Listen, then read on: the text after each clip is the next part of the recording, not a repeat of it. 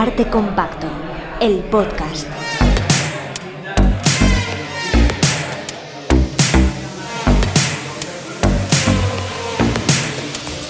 Con Juan Rasanz y Bernardo Pajares.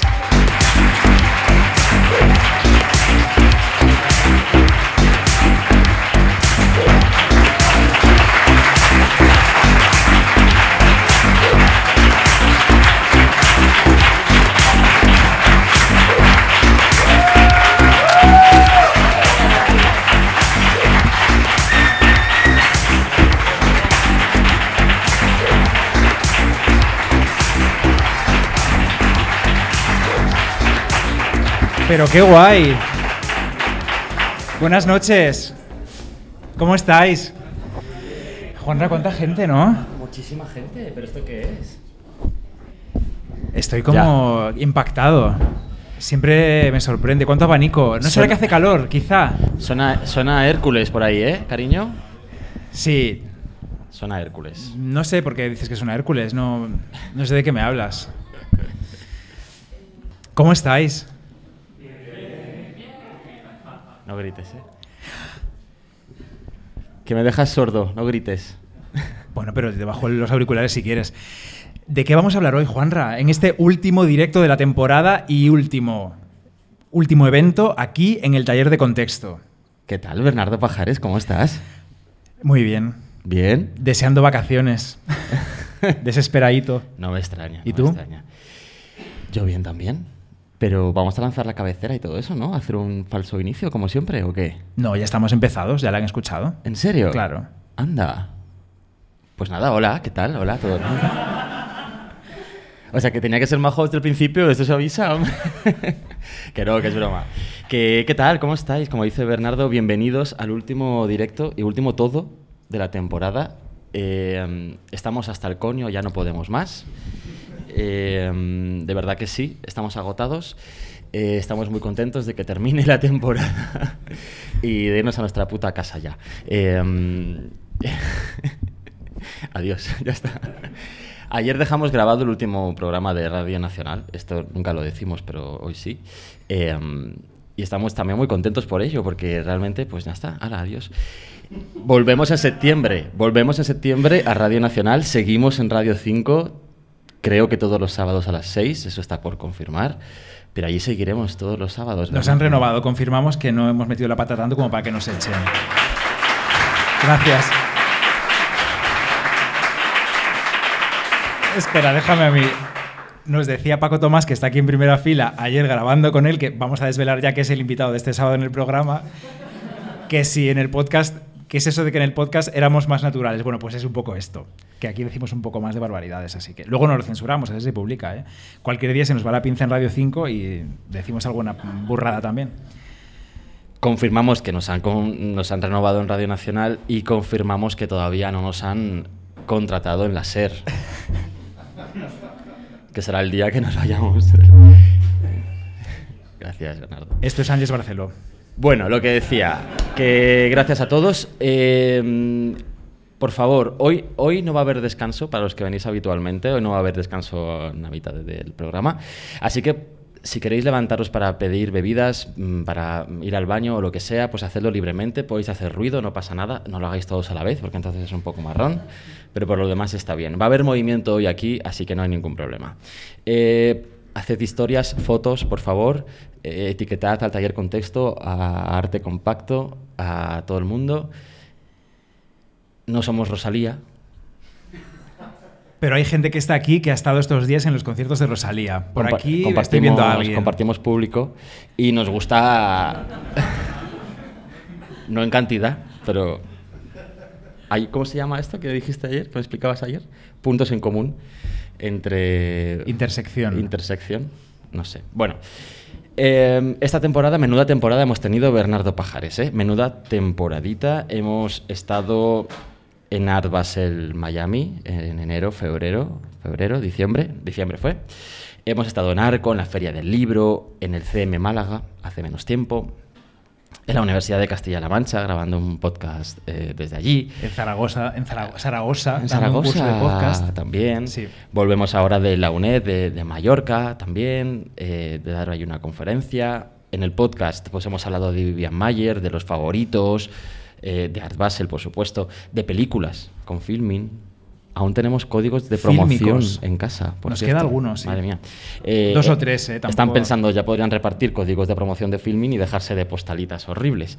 Eh, De Villabrille. Hemos hablado de arte activista antisida con Andrea Galaxina, de Hércules, de Sorolla en el Museo Sorolla, en el Museo Sorolla, que Sí. hemos ido allí, eh, de los indios sodomitas, de un par de bolleras de la Alemania expresionista. Maravillosas, de 1920.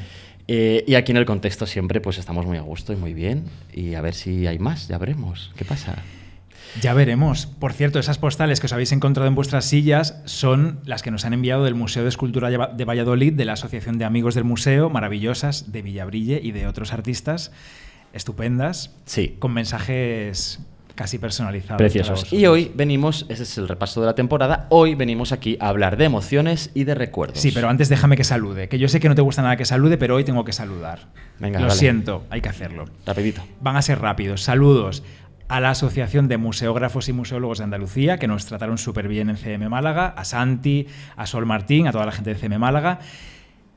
Este es, como decíamos, un reencuentro con nuestro público en Madrid después de unas semanas, unos meses de andar de acá para allá, de Mallorca, de la UNED, de tal. No repitas. No repito, no repito, no repito. Pero hemos estado en un curso sobre protección y difusión del patrimonio.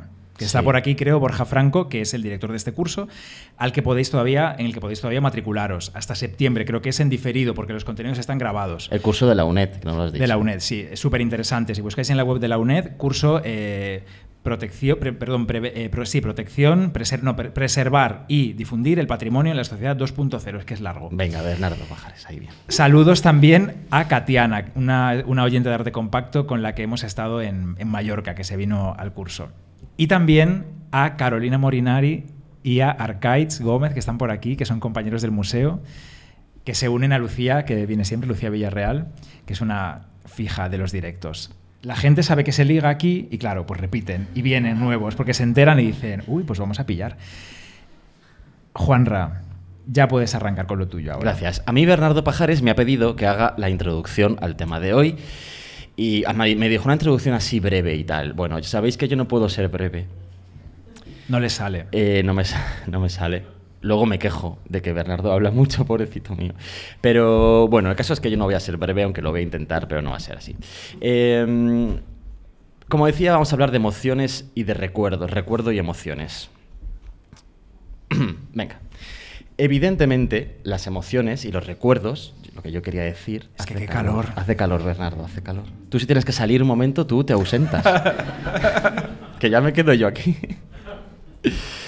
Las emociones y los recuerdos, como decía, están unidos. De hecho, según los expertos, expertos así en, en genérico, que me encanta, no voy a, no voy a citar a nadie, eh, los recuerdos, nuestros recuerdos, no están compuestos de hechos vividos, de hechos que hemos vivido, sino de las emociones que esos hechos nos han hecho sentir. ¿Ok? Tú no recuerdas tanto lo que te pasó como lo que sentiste cuando te pasó eso, ¿no? Vale, te sigo. Ok. Eh, si, aún, si no me sigues en algún momento, me lo dices, ¿eh, Bernardo? Hombre, Y sí, yo- claro que te lo voy a decir. Vale. Solemos, solemos retener de manera duradera en nuestra memoria ciertos hechos, ciertas situaciones, objetos, gracias en gran parte a las emociones que los acompañaron. No sé si estamos todos de acuerdo, pero yo creo que es así. Tú puedes olvidar el aspecto de tu aula de secundaria, por ejemplo. Eh, puedes olvidar el día a día de esa época o incluso las caras de tus compañeros, incluso la cara de los compañeros que te hacían bullying, la puedes olvidar también. Pero seguro que no olvidas las emociones que esos compañeros hijos de puta te produjeron. ¿Cómo te sentías tú en esos días en los que recibías ese bullying? ¿Ok? Esto es lo que se llama memoria emocional. Memoria emocional y es fundamental en la vida, básicamente. Se define como aquella información que se encuentra en nuestro sistema de modo duradero debido al acompañamiento de emociones. En algunas ocasiones puede incluso que la memoria emocional de un evento siga existiendo, eh, como decía, después de que se hayan olvidado los hechos en sí mismos. Eh, y es que esto sucede de forma muy habitual, sobre todo, por ejemplo, en los casos de fobia, en los que uno no siempre recuerda cuál fue la experiencia traumática en sí misma que provocó esa fobia o ese trauma, pero sí las consecuencias y los sentimientos. ¿no? La memoria emocional se puede utilizar mucho en nuestro día a día, especialmente si eres, por ejemplo, un actor. En el contexto de la interpretación de actores y actrices, pues está, ¿qué? El método. El método Stanislavski. Yo no quería decir el nombre de un Como ruso. decía un profesor mío, Stanislavski. Pues mejor. Ya estáis con el Stanislavski, es que no le gustaba nada.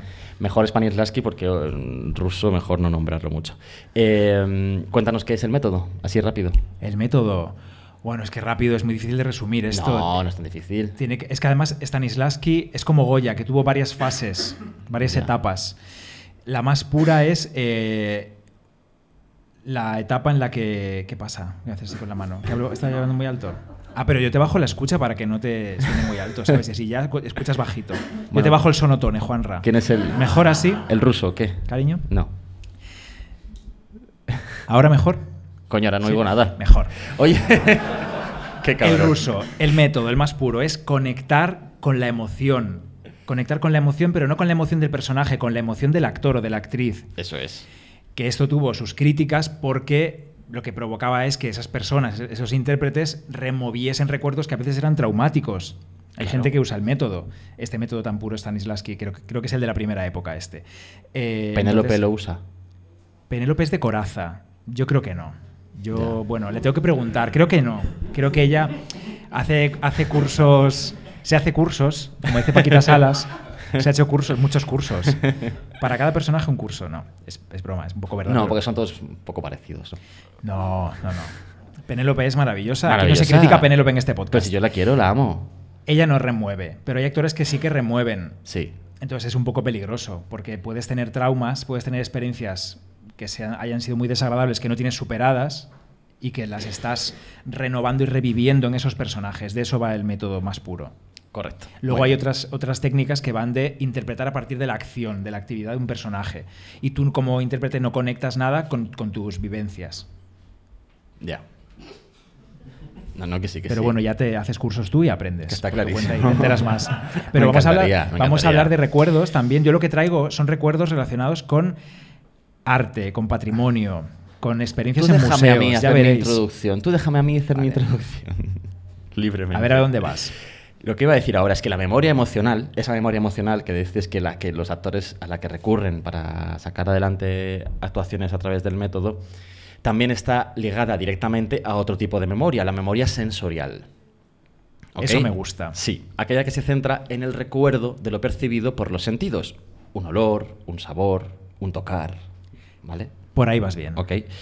Esta mañana, por ejemplo, te voy a hacer, te soy sincero, al 100%, esta mañana a las 7 en punto estaba entrando en el gimnasio. Y cuando he puesto un pie en el gimnasio, estaba la señora de la limpieza limpiando el suelo, fregando, y olía a una mezcla entre goma de borrar y producto de limpieza. Claro, la goma de borrar como un olor como de gimnasio y el producto de limpieza, pues solo, solo huele a eso a las 7 de la mañana en el gimnasio. Nunca había pensado yo que un gimnasio olía a goma de borrar. Ah, no, pues a veces sí, del suelo, de la goma, ¿no? Bueno, a mí me ha olido a eso. Me ha olido tanto a goma de borrar y a limpieza que directamente te lo juro que yo me he colocado en mi infancia, en mi colegio, de, de la primaria, que olía a goma de borrar y a producto de limpieza. Y de repente me he sentido pequeñísimo, pero no pequeño de que soy un bebé, un bebé, un bebecito, no. Eh, que, Mi bebé. que de repente me he sentido mm, traumatizado de nuevo, me he puesto triste. No por, no por lo que lo estoy en el día a día habitualmente, sino por cosas del pasado, fíjate. Ese olor me ha recordado clacks, ¿no? Cómo me sentía cuando era pequeño. Ahí está el recuerdo sensorial ligado al emocional, ¿no? Te has hecho un Stanislavski Exacto, sí. esta mañana en el gimnasio. Sí, Yo estaba durmiendo mientras tanto en la cama. Fenomenal. Por ejemplo, desnudito. Porque ahora duermes desnudito. Pero no digas esto. Es para que valoren, para que valoren todavía más el esfuerzo que hago al salir de la cama e irme al gimnasio a las 6 de la mañana. Que es que encima te dejo allí desnudo. Bueno, en fin. Eh, Juanra. que yo tengo que mirar a la cara a esta gente después y el lunes. Bueno, después, por favor, A no ver, os vayáis al si- acabar. Un momento. Si me cortas tanto tiempo, mi introducción Un va a momento. ser introducción y conclusión. Ahora retomas todo. un momento. No os vayáis al acabar porque hemos traído picoteo para después. ¿Vale? Es fiesta fin de temporada. A ver. Os quedáis un ratito, que hay comida. Pero tampoco cojáis mucho cada uno que. que hay poco. Venga, continúa. Lo que voy a decir algo, algo, algo más serio en realidad. Re- En relación con los olores, pues yo tengo como tres olores que, que me acompañan mucho, que son el perfume de mi padre, el perfume de mi madre, que siempre que los huelo por la calle pienso en ellos automáticamente. Es verdad. Eh, y un olor un poco más dramático, la verdad, es así, yo lo siento. El olor de la residencia de mi abuela, donde murió mi abuela. Que yo iba a verla allí una, una vez a la semana cada, durante seis años. Y de repente, o sea, si, si entro a un centro sanitario que huele parecido, hostia, o sea, es que estoy con ella otra vez de repente, ¿no? Ok. Esos olores se quedan, ¿eh? Sí. Esto nos pasa, nos pasa habitualmente y pasa muchísimo con la música también, ¿no? Una canción te transporta a un momento, a un lugar. Ok, vale. Por tanto, nuestra memoria emocional y la memoria sensorial están ligadas a, a momentos traumáticos, a personas a las que echamos de menos, a momentos bonitos, a momentos feos. Y también creemos, tú y yo, al menos a ti y a mí nos pasa, están también ligadas a las obras de arte. A obras Sí. de arte con las que hemos vivido o con las que hemos tenido algún tipo de experiencia. De hecho, creemos que la trascendencia de las obras de arte depende en gran medida de su capacidad para emocionar. Esto lo decimos muchísimo, ¿no? La capacidad para emocionar, para hacernos sentir, para apelar a nuestras memorias emocionales y sensoriales. Recordamos haber visto ciertas obras de arte, haber estado en ciertos lugares monumentales, gracias al recuerdo que tenemos de lo que esas obras de arte nos hicieron sentir en ese momento, de las emociones que nos generaron. De hecho, existe tanta relación entre el arte y la emoción que parece que el arte, si hacemos caso a los mitos, Sí. nació, surgió de las emociones, de una emoción, precisamente. ¿Cómo nació? Bueno, pues para esto voy a tomarme mi tiempo. y vamos a recurrir a Plinio el Viejo, amigo. Plinio el Viejo es un señor muy interesante. Realmente... Un segundo. De Plinio el Viejo realmente se sabe poco de su vida, pero se sabe muchísimo de su muerte. Porque es súper guay. Es lo que vas a decir tú, ¿no? Iba a decir que hablamos de él cuando en el episodio del Laoconte, en Laoconte Everywhere, Sí.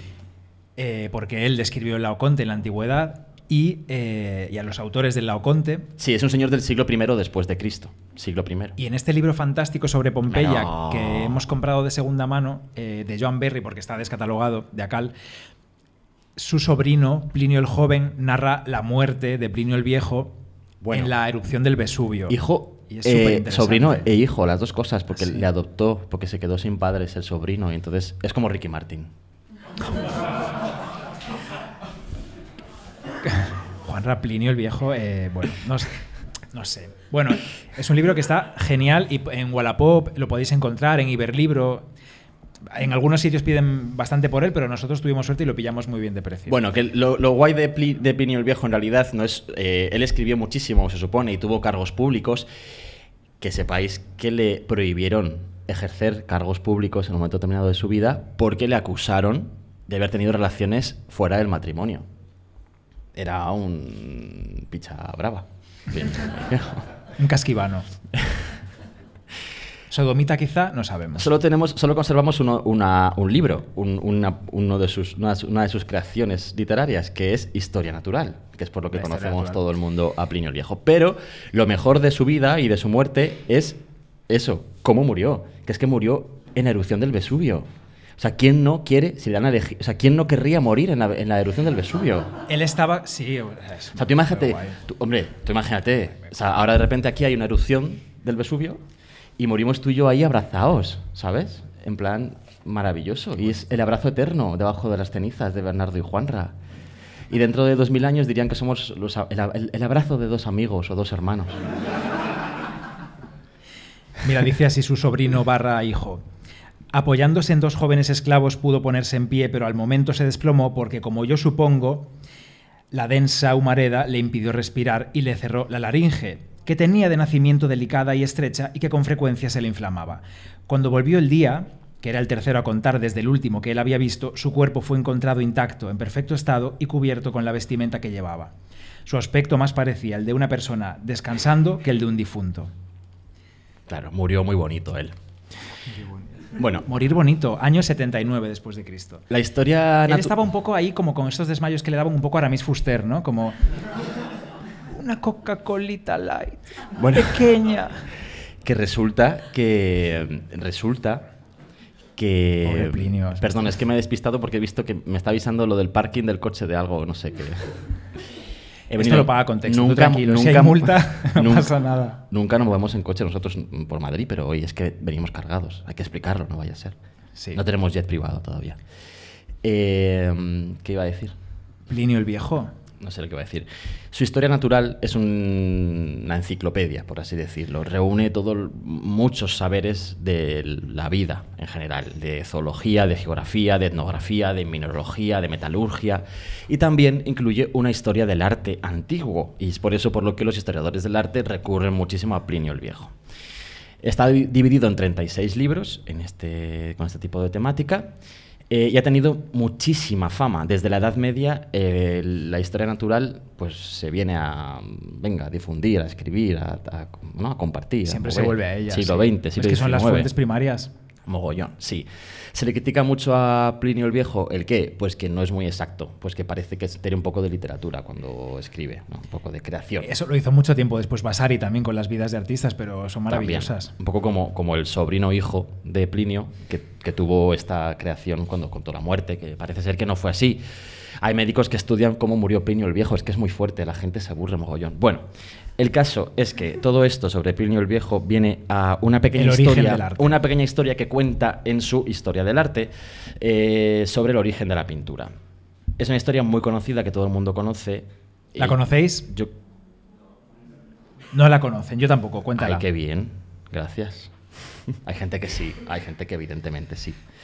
Pero da igual. Sí, sí. Eh, libro 35. En el libro 35 habla de la pintura y del color a modo de tratado de pintura. Habla de artistas, de sus invenciones, del color, de la luz, de la sombra, del brillo, bla, bla, bla, bla, y de la historia de la pintura. Dice cosas muy interesantes, como por ejemplo, siglo I antes de, eh, después de Cristo. Dice, la pintura que se ha transmitido a la posteridad siendo la más perfecta semejanza de los personajes, la más perfecta semejanza de los personajes, retratos básicamente, está completamente caída en desuso. Dice en el siglo I el hombre. Estaba, Se había quedado antigua. Estaba traumatizado el hombre. Bueno, y dice, la cuestión de los orígenes de la pintura es oscura y no está en los propósitos de este libro, pero la voy a decir. Es- no está, pero lo cuento.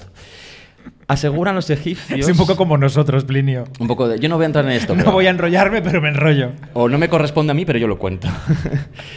Aseguran los egipcios, dice Plinio, que este arte, el de la pintura, fue inventado hace 6.000 años, antes de trasladarse a Grecia. Es obviamente un argumento este inútil. Entre los griegos, algunos dicen que fue descubierta en Sición, otros en Corinto. Todos de acuerdo están, habla así como un poco con orden. Todos de acuerdo están. Un poco Yoda, ¿no? Sí. En que sus comienzos fueron en una estrecha línea de la sombra de un hombre y que así fue su principio. Una silueta. Una silueta, una línea que perfila la sombra de un hombre. ¿vale? Un poco más adelante en su libro, eh, hablando del origen de la escultura, cuenta la historia un poco más allá. Y cuenta eh, la historia de Butades. Butades es un señor ceramista de arcilla que hacía jarras y cosas de estas, jarrones y mierdas, eh, preciosas. Fue, dice, el primero que lo inventó. Se refiere al modelado, al relieve el arte de hacer retratos con arcilla y que hasta hoy es utilizado. Sin embargo, fue gracias a su hija. Él no nombra el nombre de su hija, pero yo sí que lo nombro, que es Cora. Ella y el amor con un joven que partía a un lejano viaje dibujó los contornos de las líneas en la sombra de su rostro proyectado en una pared por la luz de una lámpara. El padre aplicó arcilla en las líneas e hizo un modelo que luego puso al fuego con otras cosas de cerámica. Butades, ¿no? ¿Eh? Butades. Sí. Butades, sí. Digo, ¿qué me ha dicho este? Eh, la verdad es que eh, Plinio tenía mucha inventiva, pero cuenta las cosas un poco así, quitándoles emoción. Realmente la historia es como muy emocionante. te la voy a porque contar no- yo. Porque esa no es la chicha de lo que le está contando, todo eso. Hombre, lo suelta te lo voy a contar tira yo. un poco. Cora está enamoradísima de un chaval. Y ese chaval de ella. Y están allí apasionados y tienen sexo y amor y es todo precioso. Y le dice, Cora, mañana me voy a la guerra. Y Cora está histérica, perdida, no quiere quedarse sola. Su amado se va a ir. Imagínate. Ella quiere retener con ella su olor para recordarle para siempre, pero ese olor va a desaparecer porque se ducha, aunque sea el siglo I. Y entonces dice, Dios mío, Se ducharía poco. Siglo VI antes de Cristo era esto, ¿eh? no primero, pero bueno. Eh, entonces dice, pues mientras está su, su amado dormido antes de irse la guerra, ella se levanta y dibuja en la pared el contorno que él arroja con su sombra en la pared de su casa. Y esa es la primera vez en la que alguien dibujó algo, la primera vez en la que alguien pintó algo. Y luego además se convirtió en relieve porque el padre le dio volumen. Un poco como si yo ahora me levanto y dibujo tu sombra que arrojas contra esta pared del taller de contexto para recordarte para siempre, ¿no? Qué bonito. Javier Portús, ahora de repente de Plinio el Viejo a Javier Portús, de sabio en sabio de la historia, no pasa nada. Javier Portús, sabéis que es el jefe de pintura española En el Museo del Prado. en el Museo del Prado. Y Javier Portús escribió hace unos años, en 2016, un catálogo maravilloso, Metapintura.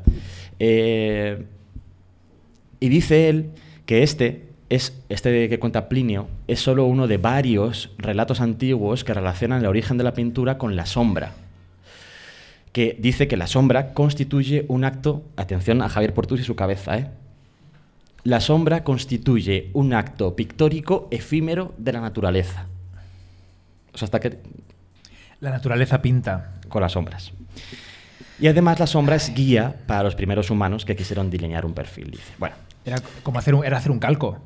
Esta idea de la sombra con el origen de la pintura y la escultura se extendió muchísimo en la Edad Moderna y aparece, por ejemplo, en la literatura. Yo esta, parte la voy a meter porque está aquí Ramón Martínez y yo sé que le va a hacer ilusión. Eh, o a lo mejor no, pero bueno.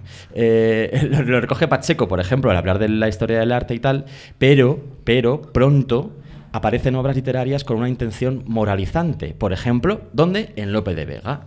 Lope recurre a esta historia para hacer referencia a la fidelidad entre los miembros de una pareja. ¿Cómo? Sí. Por ejemplo, en una obra de Lope que se llama La viuda valenciana, que es lo que sería yo si te mueres tú mañana. Sale un pareado.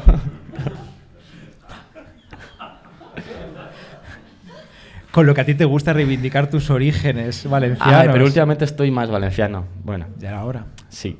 Eh, Es que hace mucho calor en Madrid, no puedo más.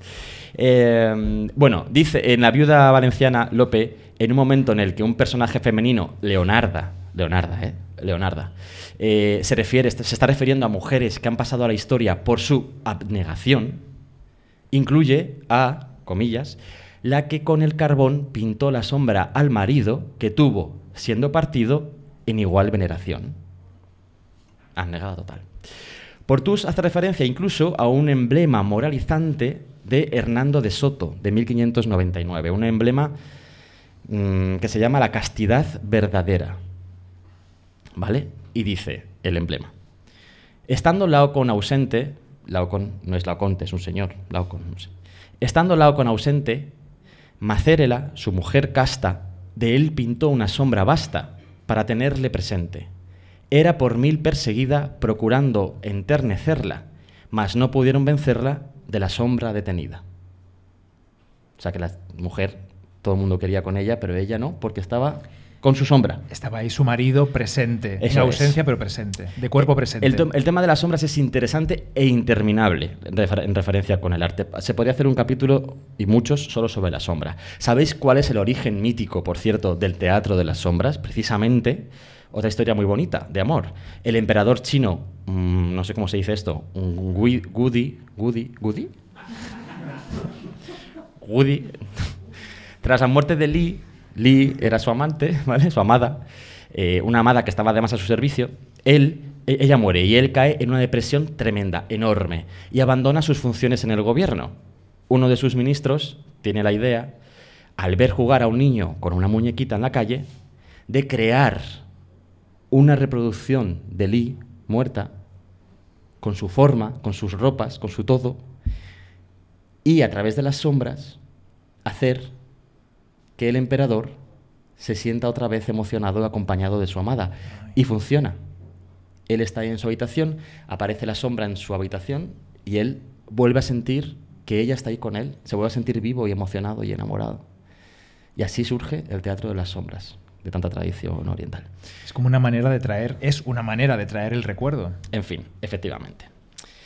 Volviendo a la historia original de la pintura y de Cora y su amado,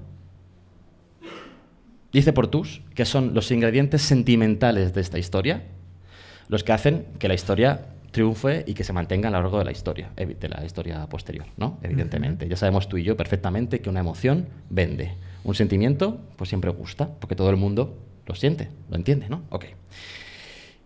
Y así... con Pero tiene que ser de verdad, si no, no vende. Tiene que ser sentimiento de verdad. Tiene que haber verdad. Es verdad, tiene que haber verdad. Y así, con los ingredientes sentimentales, llegamos a donde yo quería llegar. Eh, por fin, también te digo, llegamos a donde yo quería llegar. Dos cosas tengo que decir al respecto de la historia de Cora y de la sombra de su esposo, de su amado. Ya estoy a punto de terminar, ¿eh? Uno, he leído en blogs de internet que escribe gente Muy bien citado, ¿eh? Oye, yo no sabía que me podía ahorrar el gimnasio hoy, que podía venir aquí a sudar tranquilamente. Tontería. He leído en blogs de internet que escribe gente que no, esta- ci- no citas porque quieres expresamente no citar quiénes son, ¿no? Claro, porque voy a hablar mal. Ah, vale. Vale. Eh, que es muy guay esta historia de Cora porque sitúa la creación de la pintura en manos de una mujer. Ok, la pintura la crea una mujer. A ver, sí, una mujer, pero ¿qué tipo de mujer? Una mujer desesperada, un poco como comentábamos el día del capítulo de Hércules, ¿no?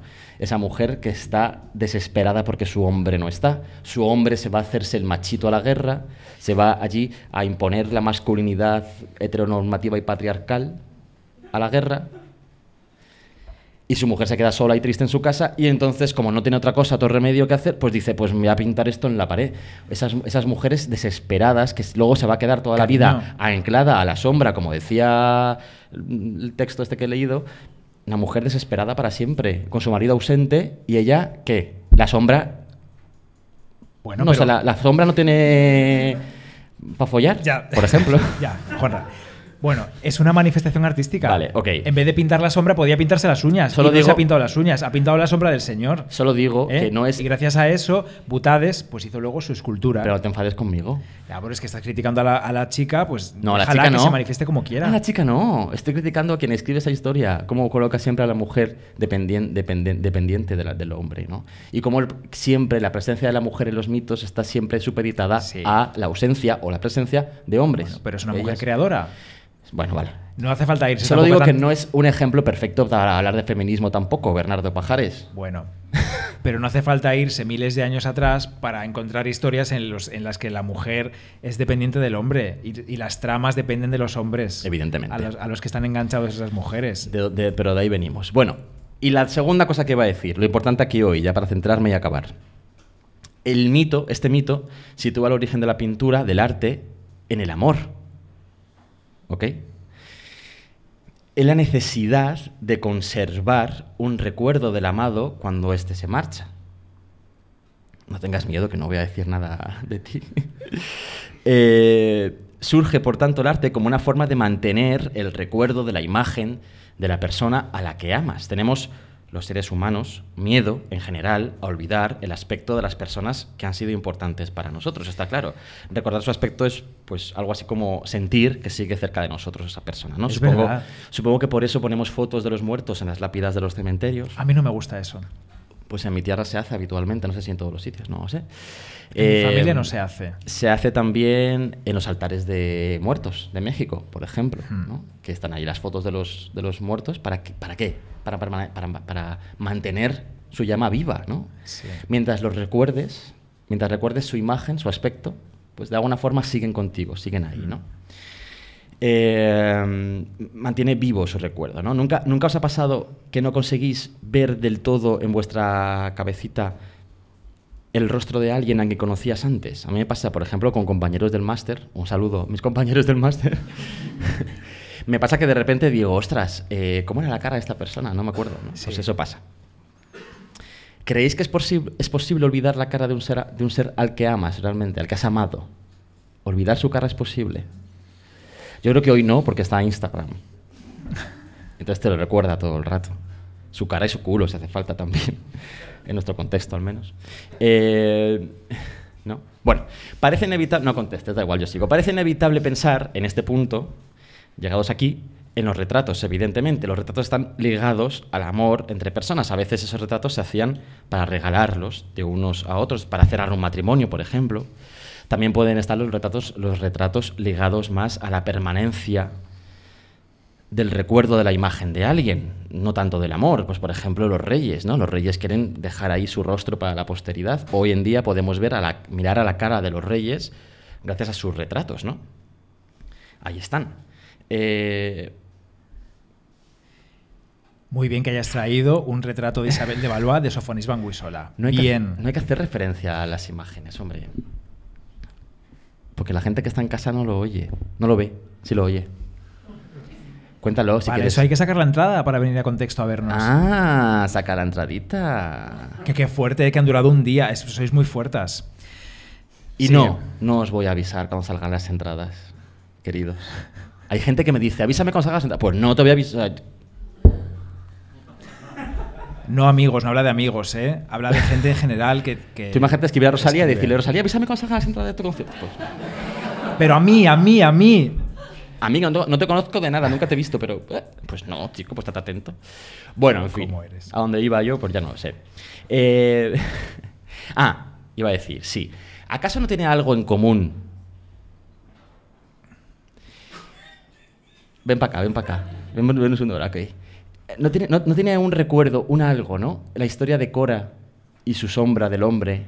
Algo que ver con estos retratos de reinas que, con- que- que- que tienen consigo, que sujetan en su mano el retrato de un rey o de un hombre al- del que dependen de alguna forma, ¿no?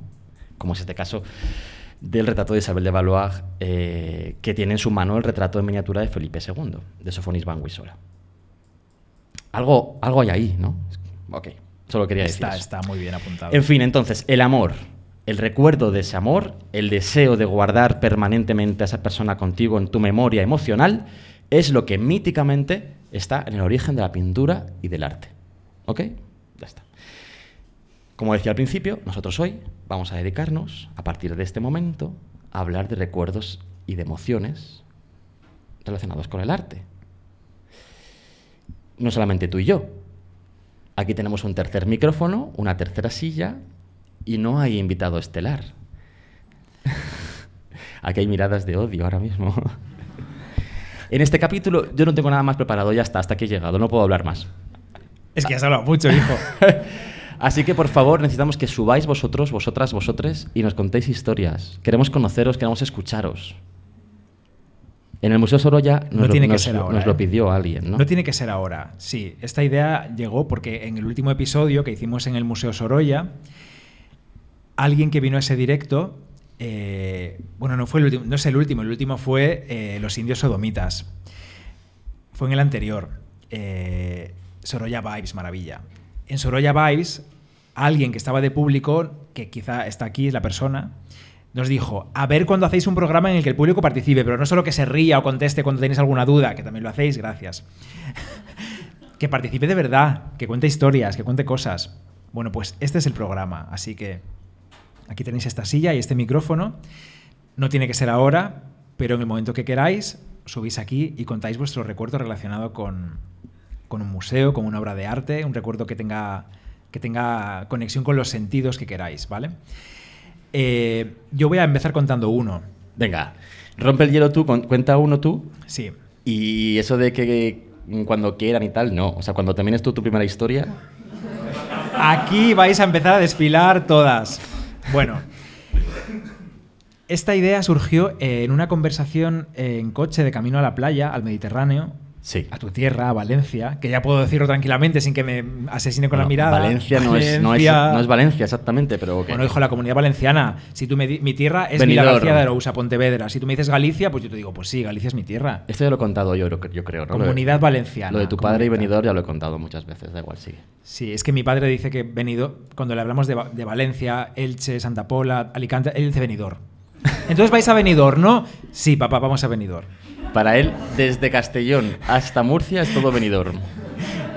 Que me parece Eh, ¿Qué bien. tal por ahí por venidor? Muy bien, ¿no? Muy bien. Sí, los hoteles, tal. Todo igual, en realidad. Bueno, eh, a mí me preocupa mi memoria. O sea, no tengo Alzheimer que yo sepa, pero eh, me preocupa recordar las cosas que me, que me- que me parece que he vivido intensamente y que, y que merece la pena recordar y me da miedo olvidarlas. Lo más intenso siempre es el ahora, entonces cuando las vives te parece que nunca las vas a olvidar, pero hay cosas que inevitablemente acabas olvidando, se, se acaban esfumando.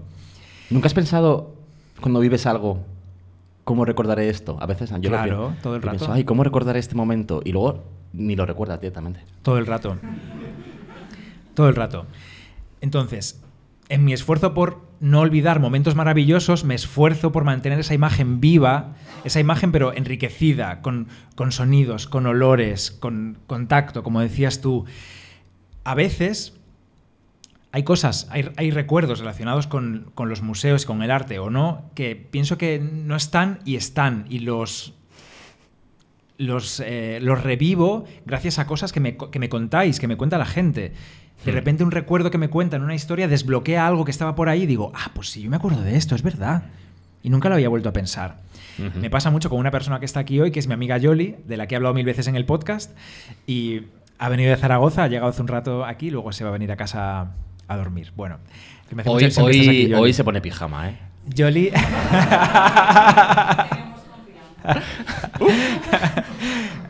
Yoli tiene una memoria de matemática. Se acuerda de todo, pero de la hora, del momento, de que llevaba puesto, todo. O sea, me cuenta cosas de mí que yo digo, o sea, yo, yo estaba ahí, o sea, vivimos esto juntos, ella se acuerda. Este micrófono está aquí para ti también.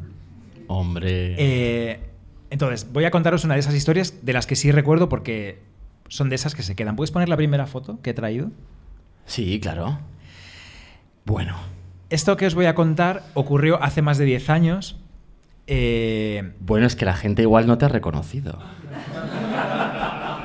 quienes estáis aquí porque habéis eh, comprado vuestra entrada, estáis viendo una foto en la que aparezco con muchos compañeros, compañeras sobre todo, vigilantes del Museo del Prado. Esta foto igual es de 2009 o por ahí, o 2010. Y yo soy el que está a la derecha.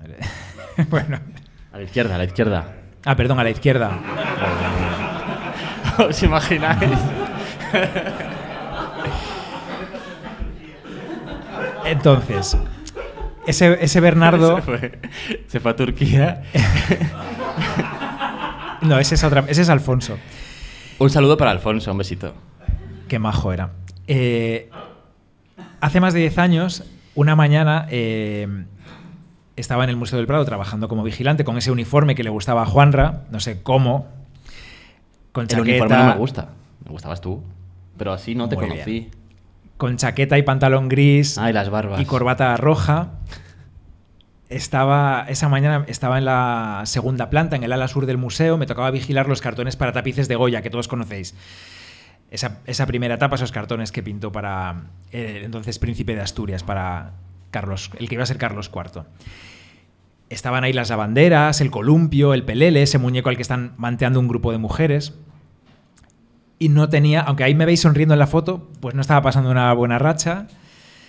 Eh, ni en lo profesional ni en lo personal. Estaba, bueno, llevaba poco tiempo en Madrid, sentía que Madrid me quedaba grande, no encontraba mi sitio, tenía lejos a mis amigos, tenía lejos a mi familia también. El trabajo de vigilante tenía cosas muy bonitas, como esta gente, pero también tenía una parte muy tediosa, que es verdad, pasas muchas horas solo contigo mismo y cuando no estás bien, pues claro, de eso te lo llevas al final al trabajo. Quienes habéis tenido trabajos así de estar como mucho rato solos, seguro que habéis pasado por eso. Eh, también estaba con un chico, vamos a llamarle Federico. Eh, Fede. Que era muy, era muy posesivo. Yo era su primer novio Y bueno, era, era, era muy, muy celoso, teníamos muchas, era muy inseguro también, teníamos muchas peleas. Yo que soy cero de pelearme con la gente, soy mucho de evitar el conflicto. Pues con él tenía mogollón de peleas, nos gritábamos, o sea, bueno, pero no nos dejábamos, ¿eh? ahí estuvimos, siete años, bien. Muchas peleas, muchos celos, mucho, mucho control. Todo esto con veintipocos años, ¿eh? es fuerte. Bueno, esa mañana, en los cartones para tapices de Goya, se me vino el mundo encima. O sea, me empezaron a temblar las piernas, estaba encontrándome fatal, físicamente mal, mal. Y me puse a mirar los cartones, me puse a ver esas obras, el pelele, las lavanderas. Me puse a mirar esas escenas costumbristas de finales del siglo XVIII que Goya pintó para que se tejieran tapices con ellas, para, para decorar el palacio. Iba, iba a decir un poco que es que esas pinturas a veces producen ese sentimiento en la gente. Te sientes mal. Es que Goya... Qué horror. Hoy no voy a criticar, no voy a, criticar a Goya. Qué horror. Entonces me fijé en el columpio. Me fijé en ese columpio de Goya hecho con una. Bueno, ese columpio hecho con una cuerda de toda la vida, atada a una rama de un árbol, con una mujer columpiándose con esa falda enorme, campestre, una mujer feliz, columpiándose, feliz, feliz. Y tiene a, otras dos mujeres cerca. Hay niños también. Un niño, de hecho, es tan pequeño que lo sujetan con una andadera, con una especie de, de correa para que no se caiga, o para que no se vaya muy lejos también, pero no, es una correa para que no se caiga, porque todavía estaba tambaleándose en esa edad eh, hay árboles, hay naturaleza, y a mí eso pues me llevó a mi aldea, a mi aldea gallega. Y esa mañana, o sea, esto es así, esa mañana, en ese momento, noté un olor que de repente lo invadía todo. Estaba solo en esas salas, no había nadie. Era una mañana de entre semana y no había gente porque segunda planta sur del Museo del Prado, pues ya sabéis que no llega mucha gente, salvo que haya coles, que sea temporada, ahí va poca gente. Noté un olor de repente a bizcocho, pero a bizcocho de yogur de madre, de, De- de toda la vida. De tu madre. Pues no, no era, no era el bizcocho de yogur de mi madre. Era el bizcocho de yogur que hacía mi vecina fina. Porque sabéis que luego cada bizcocho de yogur, cada cake, como le llamamos allí, también tiene su toque. Una le pone ralladura de limón, otra no, otra naranja, otra usa yogur de no sé qué, otra yogur natural. Bueno, era el yogur, el bizcocho de yogur de mi vecina fina. Pero es que de repente empezó a oler a su casa. A su casa. Yo eso te lo he contado a ti. Mi vecina fina era una tercera abuela para mí. Era una mujer dulce, cariñosa, que escuchaba, que preguntaba. Cuando era pequeño y jugaba con las tortugas ninja de juguete, con los muñecos de He-Man y de Skeleton y con dinosaurios de plástico, Fina, que cosía muy bien, con su máquina de coser les hacía trajes a los muñecos, para mí y para su nieto. Y jugábamos, les poníamos esos pantalones, esas faldas, esas chaquetas que hacía Fina, que eran maravillosas. Bueno, era una mujer que tenía el corazón delicado y aquel olor era su casa, era Fina. Fina había muerto hacía muy poco, hacía pocas semanas. Y de hecho me lo contó mi madre por teléfono un día justo al salir del museo de trabajar. Ella la, la operaron de corazón y no se recuperó de la operación. Y cuando me lo dijo, o sea, yo me derrumbé porque además tenía, iba a viajar la semana siguiente para visitarla. Bueno, pues Fina en ese momento estaba allí, conmigo, conectada con esos cartones para tapices de Goya. O sea, yo no voy a volver a criticar a Goya, ya me estoy sintiendo mal por cada vez que he dicho que no me gusta Goya. O sea, esto Conejo. fue así. Pero que, es- que Estaba es- allí y me estaba diciendo, Bernardo, tira para arriba, déjate ya de ese tembleque de piernas porque esto va a salir bien, vas a encontrar tu sitio aquí y te tienes que quedar en Madrid. Y tienes que seguir enseñándome las obras de arte que estás viendo. Oh, qué bonito. Sí, sí. Entonces me propuse, a partir de ese día, que cuando no tuviera fuerzas, o cuando me sintiese mal, o no estuviese desganado, iba a hacer un esfuerzo por contarle, por ver las cosas y enseñárselas de alguna manera afina. Esto fue así. Cada día, Qué poco bonito. a poco. ¿Y lo Sí. haces? Hombre, lo sigo haciendo, claro. Sí, ¿Tienes sí. fotos de Fina en algún sitio? Sí, pero no he traído. Prefiero que os la imaginéis cada uno No. como queráis. No hay que traer fotos de... Hmm. Sí, claro que tengo fotos de ella. ¿Tú conoces a su hermana, Carmen? Que es la madrina de mi padre, sí. Bueno, Un besito para Carmen. es Carme, en realidad Carme. Carme Adocasal. ¿Alguien quiere subir? Muy bonita historia, Bernardo. A ver, alguien tenía que romper el hielo. ¿Quién se anima? Ole, pero bueno, vamos a ver. cuidado, Borja eh. Franco, un aplauso.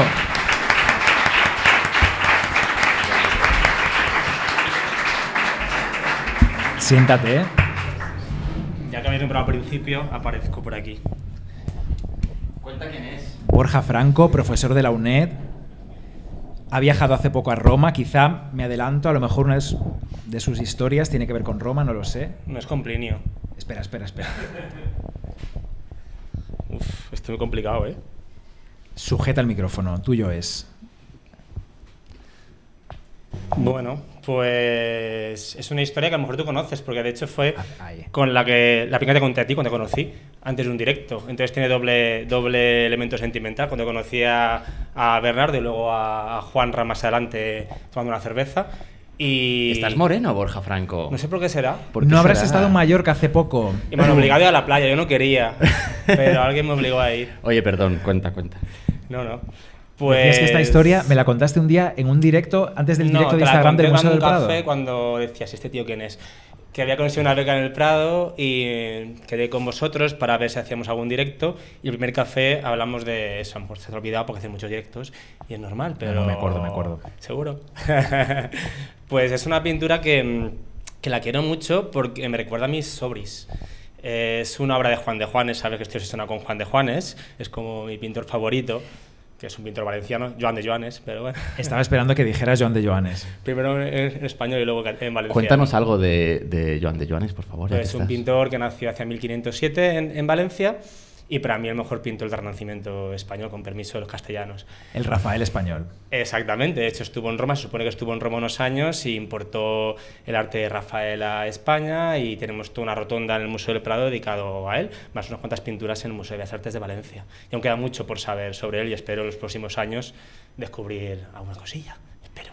Qué guay. De hecho, ahora voy a Roma 15 días al archivo os contaré si encuentro algo sobre Giovanni lo españolo. Te odiamos. Podéis venir, ¿eh? Pero bueno. Vale. ¿Y cuál es la pintura que te recuerda a tus sobrinos? Pues San Esteban eh, ante el Sanedrín, porque yo tengo dos sobrinas, la mayor y la peque. La mayor le encanta el arte, la peque lo odia, pero lo odia. A lo mejor porque ve que dedico mucho tiempo a eso y que no estoy con ella por culpa del arte. Fuimos al Museo del Prado y me dijo, tienes 30 minutos en el Museo del Prado. Y una presión muy grande, que enseñan las meninas, Leoni... Pero qué pues, tirana, ¿no? Así es, y tiene, y tiene die- nueve años, o sea que imagínate, es un poco así, es un poco especial. Y dije, mira, ni, ni Velázquez nada, Juan de Juanes, que tienen que ver Joan de Joanes, ¿no? Y llegué allí y le expliqué esta, esta obra que está en la rotonda y me dice, tío, esto es muy feo. y yo, ¿cómo va a ser feo esto? Que sí, tú miras la cara de ese tío que es feísimo. Y yo, ¿qué, qué, qué cara miro? Y había un sello en el centro de la pintura que tenía una lengua negra. Y dices, que está mal pintado, una lengua negra, tres verrugas, este tío no sabía pintar. Y es muy directa. Y yo nunca había visto esa lengua negra, nunca había visto esas verrugas, ni ese turbante de ese personaje. Y estaba investigando esa obra dos años, me había leído 40 artículos y, jamás había visto eso. Y, a partir de empecé a investigar, encontré fuentes que determinan que eso es un turco y el mensaje de la pintura. Entonces es emocional porque cada vez que veo esa obra, por una parte recuerdo que mira la pintura con los ojos puros, con los ojos de un niño, porque a veces miramos lo que Arte Compacto ha dicho que miremos o lo que los libros dicen que miremos y no lo que realmente está y nos perdemos todas las cosas que una pintura nos ofrece. Y en segundo lugar, porque me recuerda a ellas. Entonces, cuando voy al Museo del Prado, como viven en Denia y no las veo muy a menudo, voy a visitar esta pintura no solo para ver esa obra que a mí me ha traído una, una publicación, sino para ver la cara de Mirella, que me está diciendo, esto es feo. Y gracias a ese detalle de la lengua negra, pues publiqué un, un artículo, ¿no? Entonces, es una obra que, que la quiero mucho. Oye, qué bonito. Un Joder, aplauso para gracias, Borja. Franco, por favor.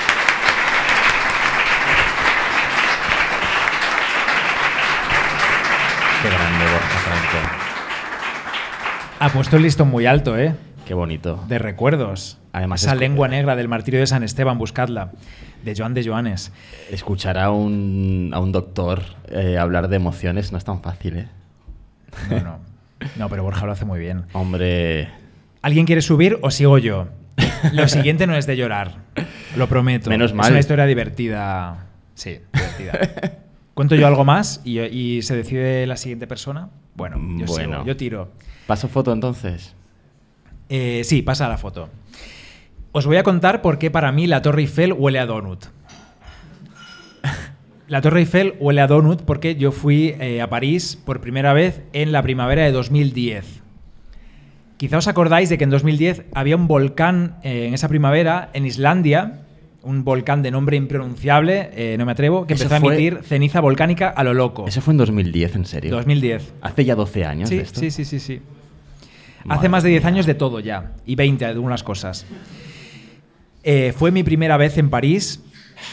El- me acuerdo del volcán porque el vuelo de vuelta me lo cancelaron y tuve que dar un rodeo para llegar a Madrid a trabajar otra vez, que te cagas. Eh, estaba en París yo con Federico, del que he hablado antes. Porque no me decidía yo a, Esto- a que aquello acabase. Entonces, vamos a París, vamos a París. Esto de, esto de traer con- a, a Federico aquí todo el rato es un poco. Es, o sea, es, un, es un recuerdo de Isaac Calderón, ¿no? Y de, de forma semanal. Esto es real, no, no. Solo su- le he cambiado. Y su le- Fernandan- Fernandanto. ¿Cómo se llama? Fercandanto, no. Le solo le he cambiado el nombre por si me denuncia. Pero es verdad todo lo que cuento. Eh, es todo real. ¡Qué hijo de puta! La Torre Eiffel. Vamos a París, era un fin de semana, una cosa así, un fin de semana largo de estos de puente. eh, y había que ir a la Torre Eiffel. De hecho, es lo único que recuerdo de ese viaje, la Torre Eiffel. Ahora veréis por qué. La Torre Eiffel se construyó, como sabéis, para una exposición universal, la de París de 1889. ¿De mil qué? 1889. Ujú. Estábamos Federico y yo en la esplanada debajo de la Torre Eiffel, esa esplanada que hay eh, al lado del río Sena, al otro lado, del, enfrente del Trocadero. Qué espacio, ¿eh? Qué grande, qué espectáculo. Bueno, maravilloso. Estábamos dos puntos mal, como siempre. Había muchísima cola para coger esos ascensores maravillosos que hay para subir a la Torre Eiffel. Además, había que pagar. Me estoy acordando ahora de que había que pagar como un extra. Además de la entrada tal, había que pagar para subir tal. Entonces, Federico, que era catalán, dijo: No Oye, se sube en ascensor. Es pero así, no por es ser así. catalán, hombre. Es así. Si yo te contara. Bueno, Ay, no, no, perdón. Qué feo está esto. Un besito para toda Cataluña. Sí, sí. Cataluña. Sí. Oye, Cataluña Que sí, es que muy sí, que sí. guay. Es maravilla, de verdad que sí, pero, pero él miraba, la, miraba Él el no, euro. pero es que hay capullos por todos los lados. Él miraba el euro. Y hay, y hay sí. gente Entonces que él dijo, vamos a Es subir andando. La gente no gasta como tú y como yo todo el rato. Y ojo que tenemos el bolsillo y un... Venga, rotos. No, no tenemos dinero, pero soltamos todo el rato. El ascensor costaba y además había mucha cola y dijimos, vamos a subir andando. Sabéis que hay varias, varios pisos porque habréis subido hasta arriba muchas personas. Veo síes, veo noes también. Yo no subí hasta arriba aquel día. No llegué arriba. Tiraste a Fernando. Tiré a Federico. no, Desde no. la primera planta. No. Queríamos ver las vistas Recuerdo de la París. cárcel de puta madre. ¿Te imaginas? Queríamos ver las vistas de París desde arriba, son más de 300 metros de altura, creo que son 330, así que dijimos, subimos a pie, venga, bueno, nada más empezar a subir, hacía mucho viento, entre el viento y el olor ese a óxido del hierro que hay allí, bueno, se empezó a marear. Te- Eso es justo lo que estaba pensando yo. A mí me pasó. Yo me, me pegué un mareo que casi poto ahí arriba por el olor a hierro. Es un olor tan fuerte. Qué horror. qué Pues horror. esto le pasó a Federico. De que verdad, a París no me gusta nada. Él era mm, delicadito, Que sí que me gusta. celoso de los franceses, que si me miraban, que si me hablaban, que si tal. Esto es así, sí, sí, es así. Es así. Ah, qué pesadilla. Llegamos al primer nivel y él estaba ya que vomitaba. Y yo, claro, con un cabreo, porque yo quería subir hasta arriba. Que yo tampoco soy de hacer las mil aventuras, pero subir a la Torre Eiffel, pues me apetecía, me apetecía. Primera vez en París quería subir a la Torre Eiffel. Primer nivel. Me acuerdo que había unos paneles informativos, un restaurante, había cosas allí, pero aquello era muy abajo. Muy abajo. Bueno, pues él me dice que no puede subir más ya, que se acabó. Y yo, como era imbécil, pues tampoco se me ocurrió subir solo. Decirle, pues, porque hoy te diría, bueno, Juanra, cariño, pues luego nos vemos. Y me subo yo, te dejo allí, le aviso a alguien, este es mi marido, por favor, que, no- que no se caiga redondo. Tú no podías subir, no podías subir tú solo porque arriba estaba lleno de hombres para ti. Bueno, y porque había, tenía había una Wii ahí arriba. Entonces, tu chico no te dejaba. una subir. ouija había, sí, había... Y porque tenía una relación de dependencia con él que te cagas, y no, no, no se me ocurrió ni siquiera esa posibilidad. Entonces, él me dijo que se no va a subía llamar más. Psicólogos. Se, llama- se va a llamar. Sí, pero espérate porque viene lo mejor. Nos sentamos allí en un banquito y entonces abre la mochila y saca de la mochila un paquete de dos donuts. No para comérselos porque le dio un bajón de azúcar, no. Abre los paquetes de plástico y sujetando uno así con la mano, me dice, ¿quieres casarte conmigo? Sí, sí, sí, sí. ¡No! Sí, sí. Con todas las circunstancias que os he contado, Pero esto, ¿por qué no lo sabía yo?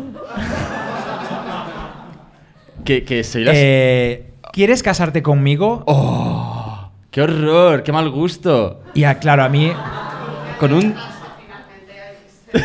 bueno, Pues no. Pues yo no. creo que aquel día decidí, eh, hasta luego, Mari Carmen. Sí, sí. O sea, le- me entró la risa y dije, eh, no. ¿Estás de broma? No. Es que me hacía ilusión pedírtelo en la Torre Eiffel. El Eh, tío ahí o sea, blanco, ¿no? pero, o sea- Con el donut. Pero qué horror. Se lo había preparado. O sea, yo no sabía que tenía esos donuts en la mochila. ¿Y cómo fue el resto de vuestra vida juntos después de eso? Pues poco más duramos. Hombre, no me extraña. Poco más duramos. Madre mía. Eh, me dio la risa, bajamos, compramos 25 llaveros de la Torre Eiffel, de los que venden a 5 un euro Ah, sí. abajo, Yo también compré. y, y volvimos a Madrid. Previo pase por Barcelona, porque el vuelo a Madrid nos lo cancelaron, tuvimos que coger otro. Bueno, un horror por lo del volcán. O sea, es lo que recuerdo de ese viaje a París. No me extraña. La petición de matrimonio con un donut en la Torre Eiffel. y cada vez que veo la Torre Eiffel o alguien me habla de la Torre Eiffel, me acuerdo del donut y me viene el olor al donut. Te lo juro. O sea, es así. Pero qué historión, Bernardo Pajar. Esto es así. Maravilla. Y tú me has contado una cosa De la Torre Eiffel. hace poco de la Torre Eiffel que hace que piense en dolor de pie también cada Sí, vez que pienso en la justo Torre estaba pensando en cuéntalo, eso. Cuéntalo, Pues que yo compré llaveros de estos. No, yo no, en realidad fueron mis padres. Tus padres. Compraron una cantidad también ingente de llaveros de estos pequeñitos del. Yo creo que todos tenemos esos llaveros. Pero con forma en tres dimensiones, no planitos, sino. Claro, estos- claro. Sí. El de la torre en pequeñito. Como un. Sí, como, como, he hecho la cera perdida. Pero en plástico y en China, ¿no? Y entonces eh, mis padres volvieron en Navidad bien de, bien, de, bien de, de llaveros. Y entonces, bueno, pues estaba en mi casa de Madrid, mis primos y mis tíos pasando la Navidad. Y, y mi primo jugó con las torriferes un ratito, pim, pim, pam, pam, y, y lo dejó, dejó un par de torriferes coloca- colocadas bien en vertical, así. eh, en el tercer escalón que bajaba de la tercera planta a la segunda de mi casa. Y em, bueno, mi tío es un señor que pesa sus 115 kilos y baja con mucha intención. Iba con zapatillas de estar por casa y hubo que sacarle la Torre Eiffel del pie, pero vamos, no sabes. O sea, se atravesó el plástico de la suela y atravesó el pie. Y llegó ahí, hubo que ir al hospital, hubo que ir al hospital y todo con la Torre Eiffel ahí. Y ponerle el tétanos, ¿no? Hombre, ponerle de todo, claro. Sí, sí, tremendo. Y esa tarde, esa tarde nos fuimos al- a un centro comercial, ya cuando mi tío estaba bien, nos fuimos mi tía, mi madre y yo a un centro comercial, y entonces según pusimos un pie en el centro comercial, mi tía se mareó y se desmayó como a, a posteriori, ¿sabes? Como que... Conclusión, la Torre Eiffel, mal. Marea, hiere y encima huele a donuts que engorda muchísimo. Hombre, mejor Mal. prefiero el olor a donuts que hierro. Venga, más gente, venga, más historias. Por cierto, de Juan de Juanes, también tengo yo un recuerdo muy bonito, porque en mi casa de mis padres, mis padres no son creyentes ni nada de nada. Que vaya saliendo la siguiente persona y sentándose, por favor. Eh, no son creyentes ni nada, pero ten- tenían, no sé por qué motivo, mi madre tenía tradicionalmente en el pasillo de casa una Biblia abierta por la mitad. No sé por qué. Y la foto que, que dividía la Biblia por la mitad era la foto de la última cena de Juan de Juanes. A doble página. A doble página. Que de hecho no se abría, se cerraba so- sola todo el rato. Y entonces mi, mi padre, que siempre ha sido muy creativo, él, muy fino, hace las cosas con mucha delicadeza, pues se le ocurrió que para... Que, ¿cómo, ¿Cómo mantengo las páginas abiertas? Pues con celo. Entonces, no es que pegase las páginas así como haríamos ahora con cinta de milar, pues con celo. No. Es que se le ocurrió que podía generar peso en la página a través del celo. Entonces empezó a envolver la propia página en celo. Bueno, en fin, entonces se quedaba abierta siempre. Entonces, toda mi vida, toda, toda, toda mi vida, en casa de mis padres ha estado la última cena de Juan de Juanes ahí en el centro del pasillo. Entonces tengo un poco de manía a ese cuadro. Solo a ese cuadro. Juan de Juanes me encanta, me parece maravilla. Pero ese cuadro, oh, ¿no? Qué pesadilla ahí en el pasillo toda la vida. Un poco cansino, con el celo. Y ya Tenemos está. un episodio sobre esa obra que se llama El misterio es lo que tiene. Es verdad. Claro. Uy, el misterio. Bueno, no El sale. misterio es lo que tiene. La tercera, la siguiente persona no sale. Se iba a animar Fernando. Ah, Yoli. Bueno, Venga, Yoli. preparaos. Yoli, Yoli.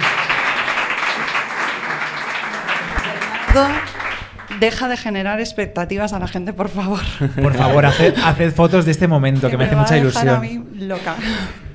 Bueno, yo tengo mm, emociones. Bueno, me encanta que tratéis el tema de las emociones, que ya sabes que yo soy muy pro emociones.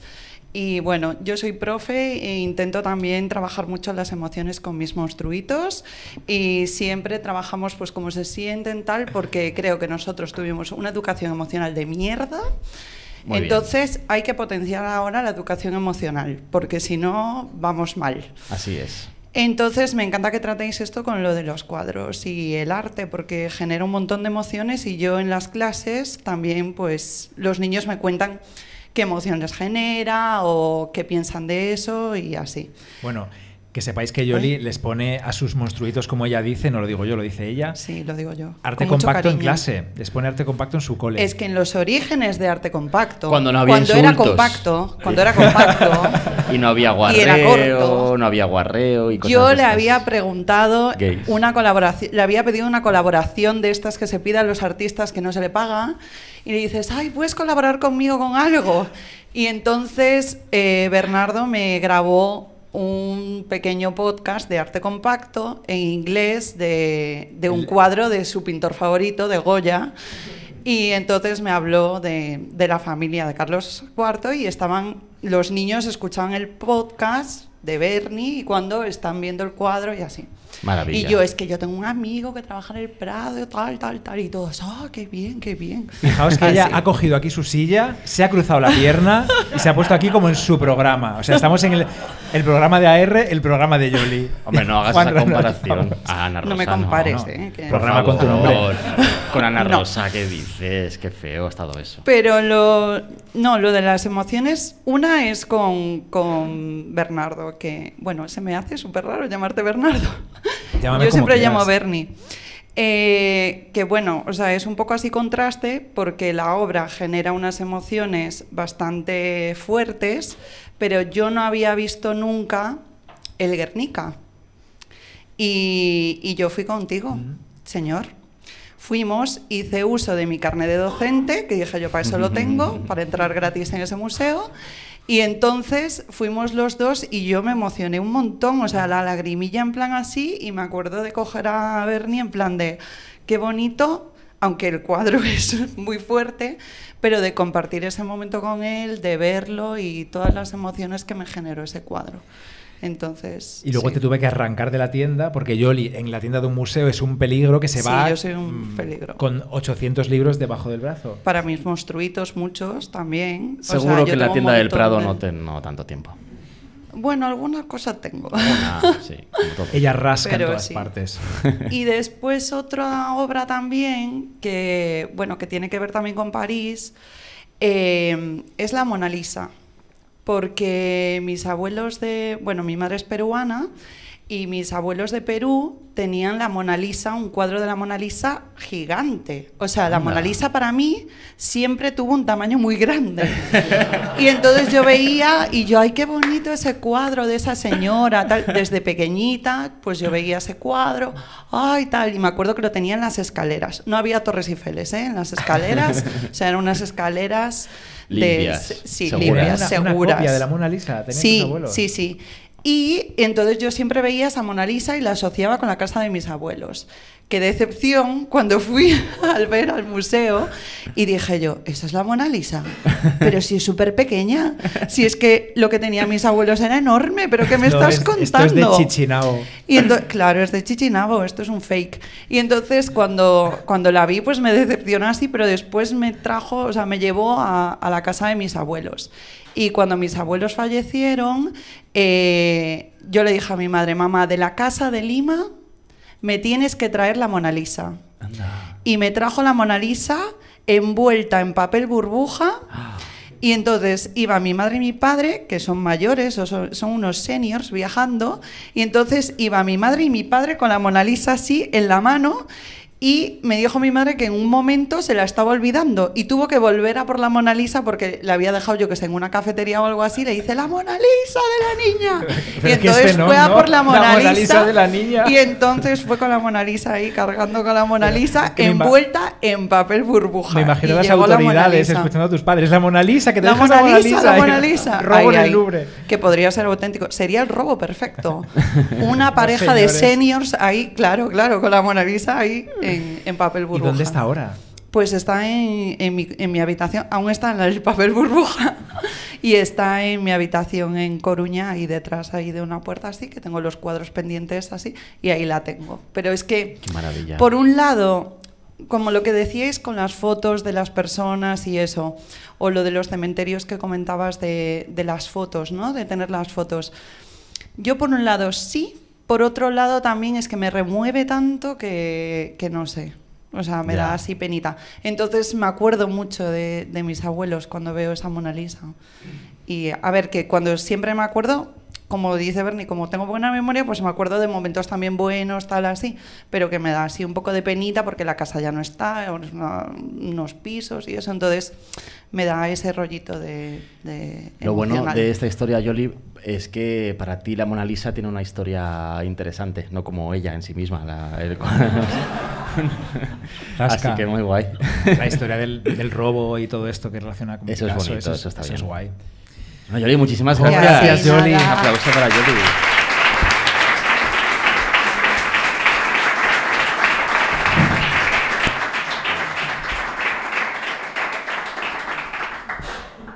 Bueno, pues esta historia de Yoli mm, es que tiene que ver con la mía, con la, que, la única historia que yo he traído para contaros, Eh, al margen de mi introducción eterna, claro. Eh, espera un segundito, ¿eh, Bernardo? Un- No te vayas, ¿eh? Un momento. No, yo no me voy.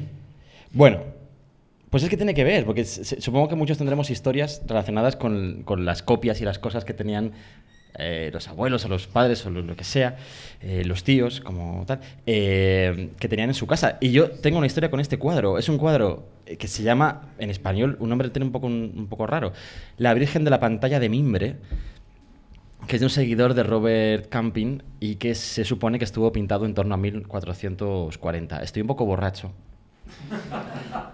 Porque lo que tenía aquí eran... no era agua.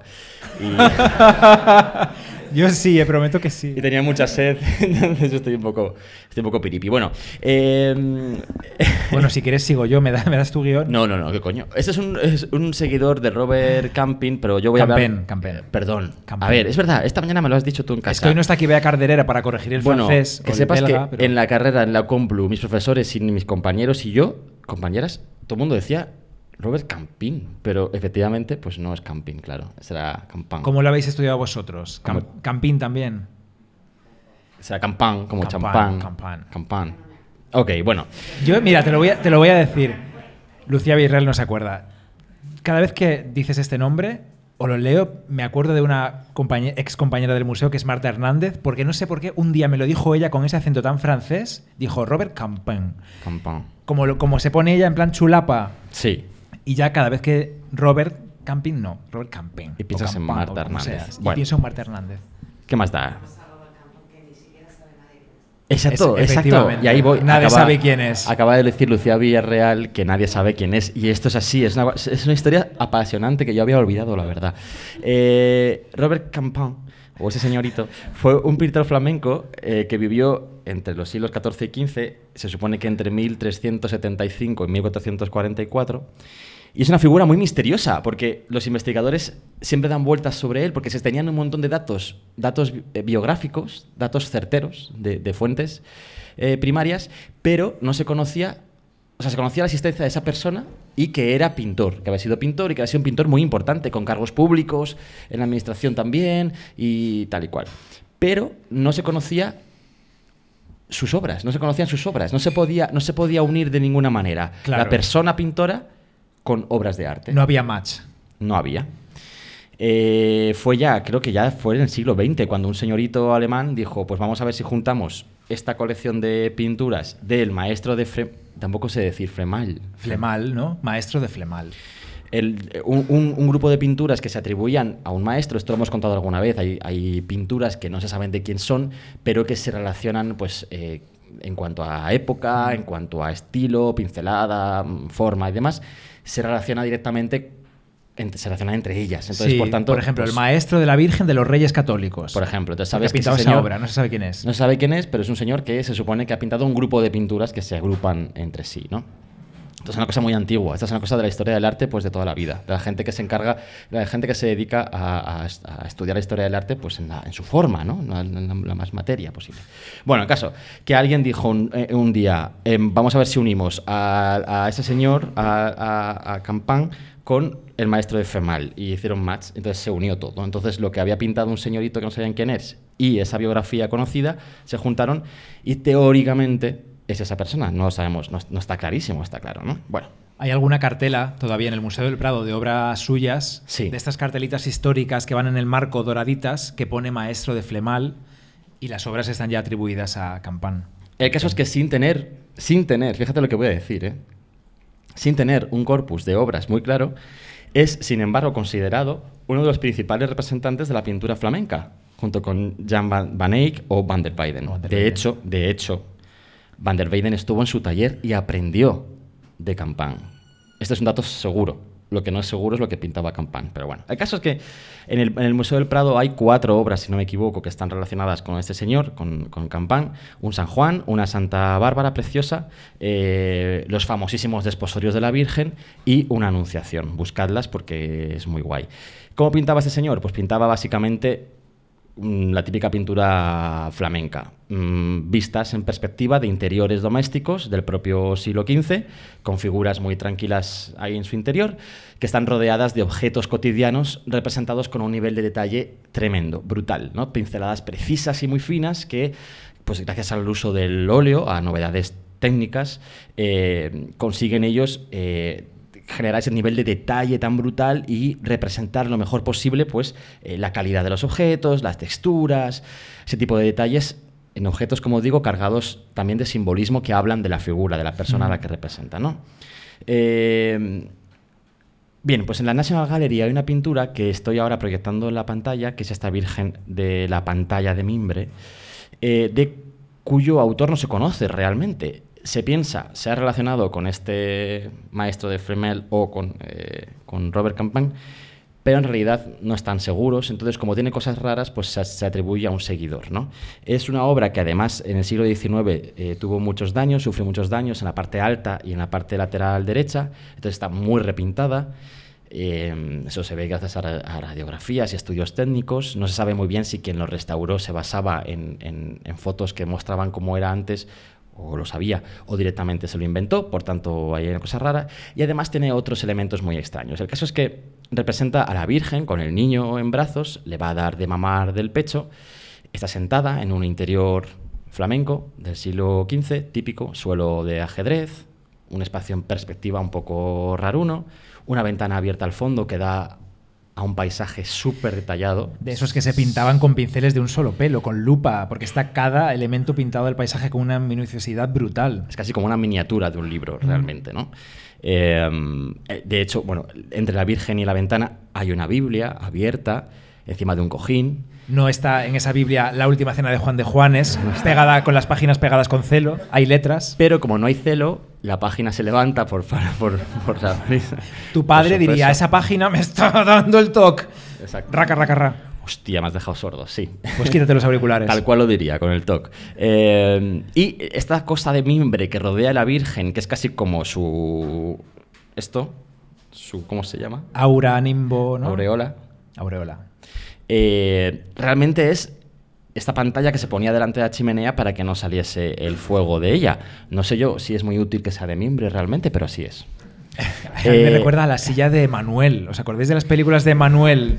Que eran Total. así como se- sexy. Es que claro, tener el pecho fuera, la sexy. Virgen, la, la Virgen tiene el pecho La Virgen fuera. está como Emmanuel ahí. Tienes ese, esa- esa- ese fondo de mimbre. Es que mis padres tienen una interview que yo miraba de pequeño y salía Emanuel. Y por eso eres gay. Bueno. Y justo coincidiendo con la cabeza de la Virgen detrás del mimbre, sale un poquito de fuego ahí arriba, que demuestra que hay un fuego en la chimenea. Y de hecho, si miramos con más detalle, vemos que en, en la banqueta que tiene tres patas y que está justo debajo de la ventana, hay una luz que no es de la ventana, hay una luz que es de la chimenea. Bueno, en fin, tiene detalles de ese tipo, ¿no? E igual está la Virgen a punto de salir ardiendo, porque la llama está a punto de prender la pantalla de mimbre. La ubicación de la Virgen es muy extraña. Fíjate como no está sentada en el banco y tampoco vemos la silla donde está sentada. Realmente es como que está ahí en medio de la nada, ¿no? Las piernas van para un lado, el cuerpo para. Es un poco extraño. Dicen también que es raro que se saque el pecho derecho en vez del izquierdo, que una madre le daría el pecho izquierdo, según la posición del niño en este caso, ¿no?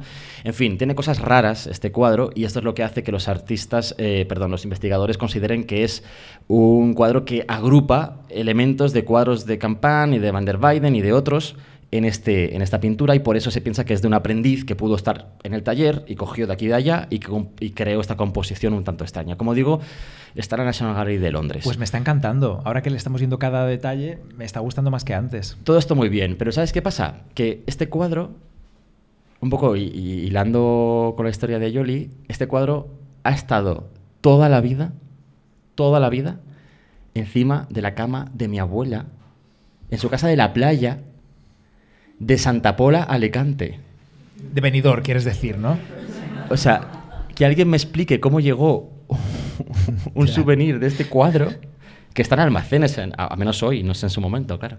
Está en almacenes en National Gallery, llegó a la casa de mi abuela, estaba, yo creo que estaría impreso, pero igual no, porque si- no sé si se, no sé. Bueno, el caso es que era una tablilla un poco cutre, la tablilla estaba pegada a su vez en un tablero de madera de estos como rústicos, barnizado oscuro, irregulares por los contornos y en cada uno de los cuatro ángulos tenía como cuatro clavos cuya cabeza, la del clavo, en forma de pirámide sobresalía mucho, ¿no? ¿Sabes? Típica cosa rústica fea. Sí, sí. Y en el centro estaba este cuadro representado. Y estaba encima del cabecero de la cama de mi abuela en Santa Pola. Lugar en el que yo he veraneado toda mi vida. He pasado allí los tres meses de verano ¿eh? íntegros metido en el agua, cogiendo moreno. ¿Sabes quién veraneaba allí también? No. Toda la vida. Penélope Cruz. ¿Ah, sí? Hombre, claro. Y Ah, Mónica, sí, y sí. Mónica. Sí, sí, Mónica. era amiga mía, que digo, sí, sí. Bueno, de ahí nuestra amistad. Eh, el caso es que este cuadro estaba allí. Entonces, claro, Es que no te gusta hablar de ello. yo me acuerdo, me acuerdo, de, me, acordaba, tenía, de hecho algún día en el podcast lo, lo he mencionado, que este cuadro estaba ahí, que había un cuadro encima de pero no acordaba qué cuadro era exactamente. Y ha sido al hilo del- de, este, de este episodio que me he puesto a buscar en internet bien a fondo vírgenes que tuviesen que ver con la pintura flamenca, que tuviesen mimbre. Entonces ha aparecido, porque yo recordaba muy bien el mimbre, pero no, no mucho más. Porque a ti ya te preocupaba lo del fuego, porque tú tienes mucha lideira y mucha preocupación con, ay, a ver si vamos a salir ardiendo. Efectivamente, tengo mucho. Cuando vi este cuadro en la pantalla... ¿Dónde está el extintor? ¿Te fijas mucho en eso? tú Oye, en por favor, que es un momento emocionante. Perdón. Cuando vi este cuadro el otro día en la pantalla de casa, hostia, o sea, de repente, te lo juro, un poco como decías tú antes, me trasladé a casa de mi abuela y lo primero que me vino a la mente es un detalle que yo había olvidado, creo.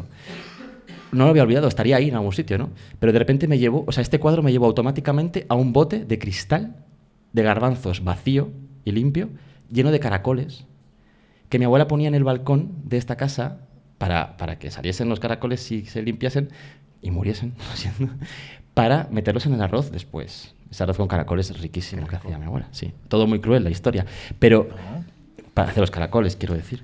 Pero eso es lo que me ha llevado a mí, a ese momento, a, ese- a esos caracoles dentro del bote de cristal que automáticamente me llevan a, a mi abuela, ¿sabes? Y este cuadro ha conseguido eso, fíjate, qué cosa más extraña, ¿no? He traído una foto de mí mismo de pequeñito eh, en ese balcón de Santa Pola. En parte porque no, no quería traer la foto de mi abuela porque me parece que no es el lugar. Pero por otro lado también, por otro lado, para defender mi... mi- la gente me dice, ay, siempre estás con tirantes blancos en Instagram. Pues es que es cosa parte de mí. y el sombrero de paja también es parte Aquí, de mí. ¿qué tendrías? Y el colgante de oro años. también es parte de mí. Es que he visto igual. Que, he- he visto igual. Te falta la bici rosa, cariño. Visto exactamente igual. Me falta la bici rosa, efectivamente. Y esta es mi historia, Patricia. Ya, next. Qué bonito. Joder. Qué bonito. ¿Alguien más quiere subir a compartir Sí, su recuerdo? alguien más quiere. Venga. Venga, Álvaro. Yo no digo nombres de gente, obligando porque igual es un poco feo. Bueno, igual yo creo que, yo creo- bueno, no sé, tenemos gente honorable de primera fila que igual Tenemos que ir terminando. salir. Bueno, sí. Ya, hay que sí, sí, terminar. venga alguien más luego. Venga, Álvaro. Pero podéis beber Un mientras momento que tanto. te enciendo el micrófono. Hola. Bueno, aquí es hablar un poco como un cuervo, ¿no? Ah, vale. Álvaro Bonet. Este es tu momento. Eh, Bueno, pues, conocéis a Álvaro Bonet, todos los que escucháis el podcast habitualmente. Álvaro Bonet, eh, Antonio Palacios, arquitecto, ha estado en el podcast. Se ha cortado el pelo. Entonces está Hola. irreconocible. Os remitimos al episodio de nuestro primer arquitecto, Antonio Palacios, con Álvaro Bonet. he subido para eso, para que pase un poco de publicidad. No, en realidad, eh, lo, lo que quería un poco compartir es que todo esto de, de las imágenes que nos llevan a otros sitios eh, me ha hecho pensar en que en realidad lo que, lo que tenemos es una, una huella que nos deja en la infancia muchas cosas y, y que, y, y eso como que se repite en nuestras cabezas eh, y nos lleva in- de una manera inevitable a, a- a lo más lejano de, en el tiempo, ¿no? a nuestros abuelos, a, a cosas que son como, como remotas. ¿no? Entonces yo estaba, eh, me venían a la cabeza dos recuerdos. Eh, uno tiene que ver con Galicia, con, con la casa de mi familia gallega. De Lugo. Sí, que es, es una casa que, que tiene las, claro, está inhabitada, entonces las, las eh, contraventanas están encerradas, ¿no? Y cuando uno llega allí, pues esa impresión de está todo a oscuras y abres y entra la luz y entonces los objetos aparecen de la, de la oscuridad, ¿no? Es esa sensación de, de decir, y esto estaba aquí como esperando su momento, ¿no? De que alguien llegue y de repente el retrato de, de mi abuela, pintado por mi abuelo, eh, aparece ahí de las sombras y te quedas así como, oh, ¿no? Esa, esa sensación. Entonces, por un lado, el, el apreciar la luz y la oscuridad. Me acuerdo también de pequeño, esto no lo hagáis ahora porque eh, cuesta mucho la electricidad, pero una vez que me quedé solo en casa dije, ¿y si enciendo todas las luces que hay? y di todas las lámparas y puse, y puse música y digo, qué bonito, cuánta luz, como contraste. Y otro tema que No también lo quería compartir, no, no lo hagáis, Eh, por lo menos ahora, hasta que no baje la factura. Eh, y la otra, la otra cosa es el tema de la escala, que no lo hemos hablado, porque cuando somos pequeños las cosas son el doble de grandes. Y, entonces mm, esto me lleva a una anécdota muy graciosa. Eh, yo había estado pequeño en Portugal, en, Évora, y allí hay muchos monumentos, entre ellos eh, hay un templo romano y tal. Y, y pasaron muchísimos años hasta que volví a, a Évora. Y esa segunda vez que volví, eh, estábamos recorriendo el centro y vi el templo romano y dije, ay, pero, pero este, este es el templo pequeño, ¿no? El grande, ¿dónde está? me dijeron, solo hay uno. y entonces me quedé muy frustrado porque yo recordaba una cosa enorme, de, de- de una dimensión colosal que me había impresionado, que la columna la querías abrazar y no podías, y esta pues más o menos la cogías así, ¿no? O sea, que era como, eh, qué desilusión. Hay noches de borrachera que el sexo pasa lo mismo. Luego, luego cuando quedas al lunes con una persona. Bueno, Perdón. pues- Qué bonito, Álvaro, gracias. Nada. ¿Alguien más antes de despedir? Sí, a ver, Ramón yo creo Martínez. que necesariamente tienen que pasar por aquí Ramón Martínez y Paco Tomás, porque son, hombre, primero, Tomás se primero, primero Ramón Martínez. Ramón. Por, por partes, no juntos, no. Buenas noches ya. Otro que nos va a quitar el programa ya. Bueno, Hombre, lo debería. aquí, ya hablamos y tal. Yo iba a contaros dos estatuas que son muy importantes y me he dado cuenta muy tarde. El Apolo Belvedere, que está en los Museos Vaticanos, Hombre. un lugar horrible, abyecto, eh, por el que te empujan, sobre todo si vas como fui yo en su primer momento, como alumno del instituto, cosa que hemos hecho muchísimas personas, ¿no? Y tus profes te van dando palos, en plan, tira, tira, tira, tira, que esto hay que verlo en una hora exactamente, ¿no? Y entonces yo llegué- recuerdo a mis 17 años, año 99, hace pues... eh, Nada, ayer. pesetas. O sea, Pesetas, pesetas. Hubo que cambiar de peseta a lira, que es una cosa que había, hijos míos, hace mucho tiempo en Qué España. ¿no? incómodo, es verdad. Y que igual vuelve a ver cualquier día porque eso está fatal. El caso, eh, yo recuerdo ese Apolo Belvedere cuando yo tenía 17 años y yo no sabía quién era yo. Yo iba a mi bola, yo era un niño intenso, un niño patada insoportable. eh, y yo recuerdo ir al Apolo Belvedere y decir, qué cosa más proporcionada y qué cuestión estética más pura. Y yo no entendía lo que estaba pasando, pero yo dije, fulanito, hazme una foto con el Apolo Belvedere. Te hiciste un risto, te hiciste un risto así hay con el codo apoyado. Así como muy intenso, yo iba siempre de negro porque yo era intenso, ¿no? Entonces eh, pesaba la mitad que ahora. eh, hay una foto que tengo que buscar porque es para verla. El caso es que yo, todo en mi viaje a Italia lo recuerdo, toda Italia para mí es la clave de una cosa. Yo no sabía qué me estaba pasando en ese momento, ¿no? Pero todo mi viaje era un, oye, ¿por qué nunca, ni, ni, ni, en Roma, ni en Florencia, ni luego en Venecia, eh, consigo compartir habitación con mi más muy mejor amigo del instituto? ¿Y por qué a mí me preocupa tanto esto?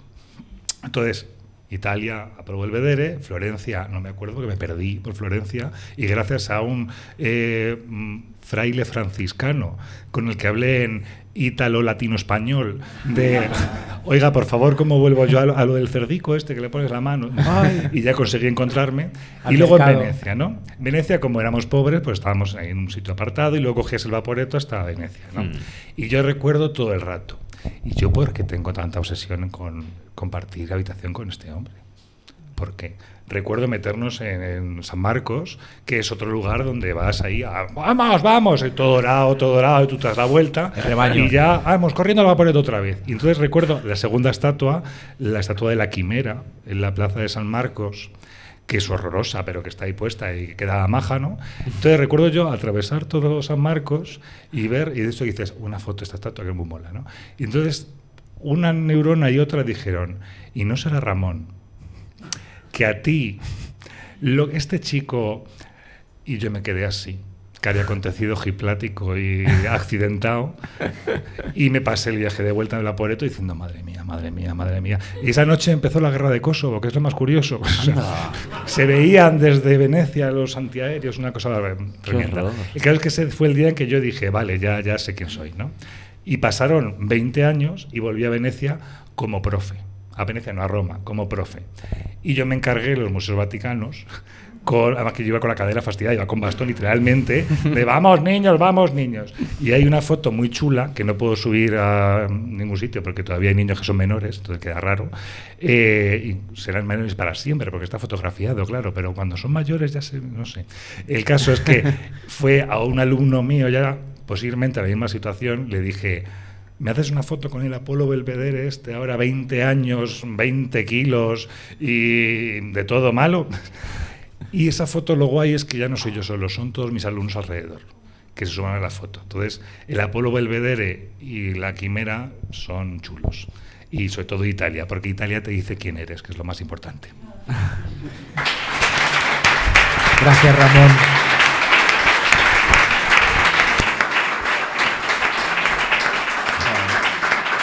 Italia te dice quién eres, Juanra. Sí. Italia te dice quién eres. Qué bonito. Ramón Martínez, Maricones de Antaño, episodio de Arte Compacto, La Constelación de Antino. Que me lo sé de memoria los títulos de los programas. Esto no, tú no te lo sabes como yo. Que esto no estaba preparado, ha surgido así. No, no sabíamos que venía Ramón hoy. Eh, ¿Alguien más quiere intervenir o despedimos?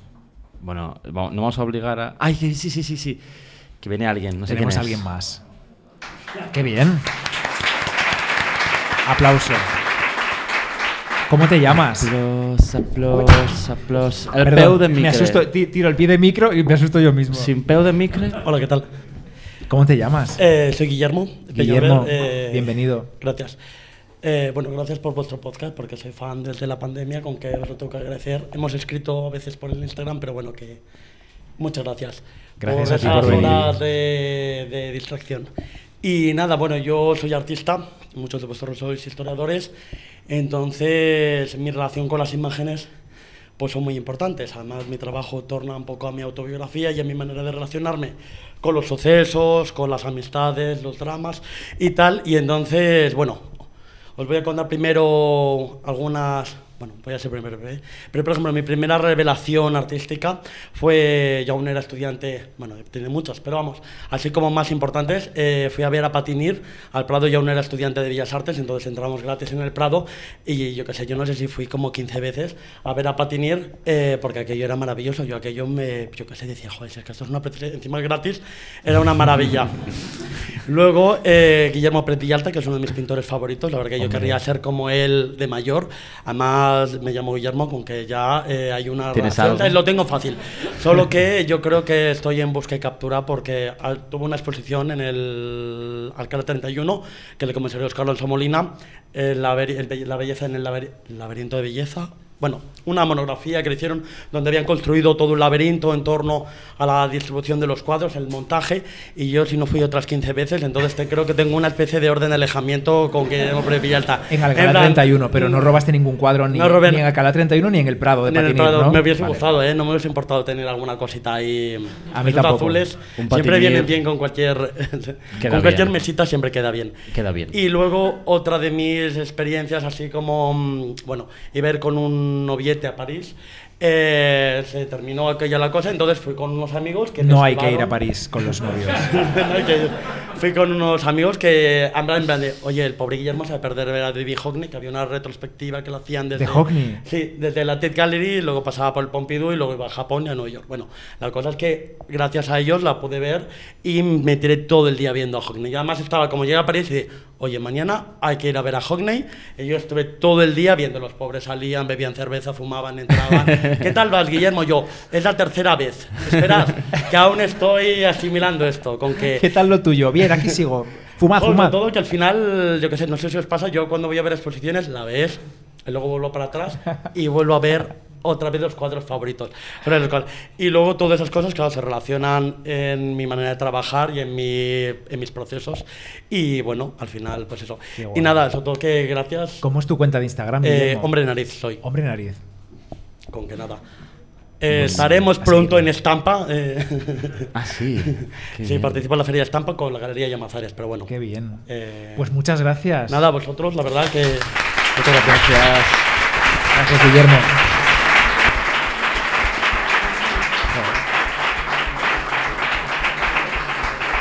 Bueno, a- ¿Tú no, que- tú, tú no venías en el coche diciendo a Carolina voy a sacarla sí, sí, yo quería sí"? sacar a Carolina, pero no voy a obligarla. Mira, me está haciendo con la cabeza, no te mato mañana. Y. Arcais, va- Arcais me está fusilando directamente. Bueno, nos dice Carlos Valdivia mucho de Bercana que tenemos que hacer un episodio sobre David Hockney. Te lo digo. Es verdad. Eh, vamos a ir cerrando. Vamos a darle las gracias. Yo, yo es que me apetece que cuente algo Paco Tomás. Es que... ya. ¿Tenéis no prisa? ¿Alguien tiene prisa? Si se pueden levantar, os podéis ir al baño, podéis iros a casa si queréis también. Podéis. Venga, Paco. Venga, Si Paco. tienes algo que contar. Pero es que es- eres. Sí, claro. Venga, sube, breve, venga. Bien. Paco Tomás. Wisteria Lane. Paco Tomás necesita muy poca presentación o prácticamente ninguna. Bueno, que mm, es que, claro, me parece muy interesante cuando estaba comentando eh, Jolly, Jolly, lo de los cuadros que hay en las casas de los padres y de los abuelos. En mi casa había un Cristo de Dalí. En Mallorca. Entonces, claro, porque el Cristo de Dalí, o sea, en los 70, esas estampas se vendieron como churros. Sí, sí. Entonces, en todas las casas había un Cristo de Dalí encima de la cama de los padres. Este Yo era- pensaba, ¿cómo pueden follar? O sea, ¿cómo podía...? Siempre había imágenes religiosas encima de las camas de los padres. Es verdad. Y follaban, supuestamente. Quizá para poder follar, precisamente, ¿no? O sea, con, no- con un Cristo mirándote. Porque así te bendecía el acto, ¿no? Era como una cosa menos, Sí, menos, no menos sé, guarra. No sé, siempre me parecía como una cosa que por qué ponían imágenes sagradas ahí en él.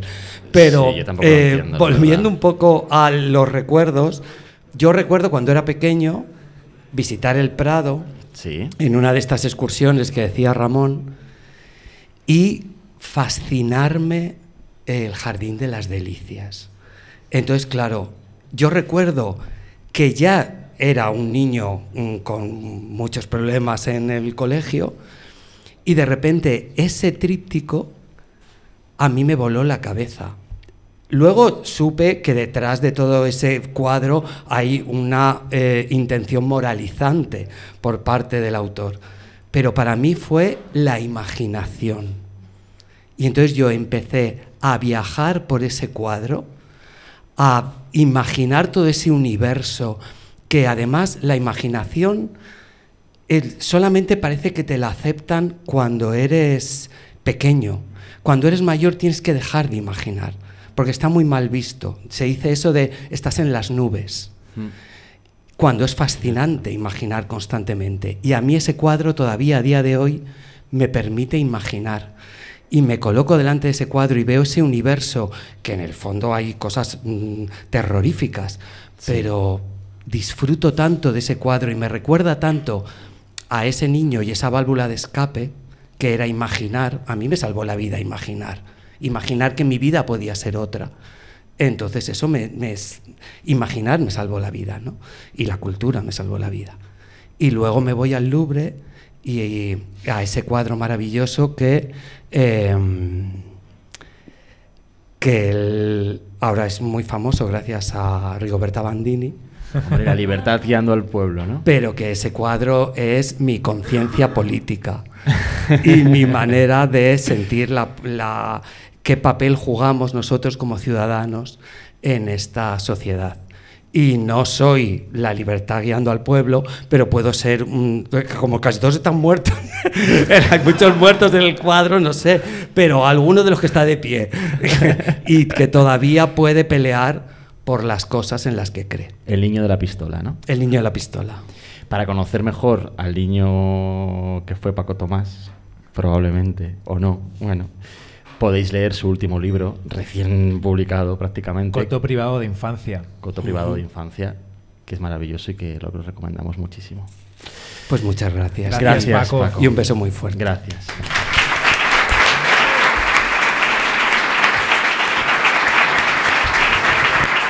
Bueno. Pues ahora sí, yo creo que ya tenemos que dar las gracias Yo creo que sí, ¿no? Porque si no... a Carlos García de la Vega, programador aquí en Contexto, Es verdad.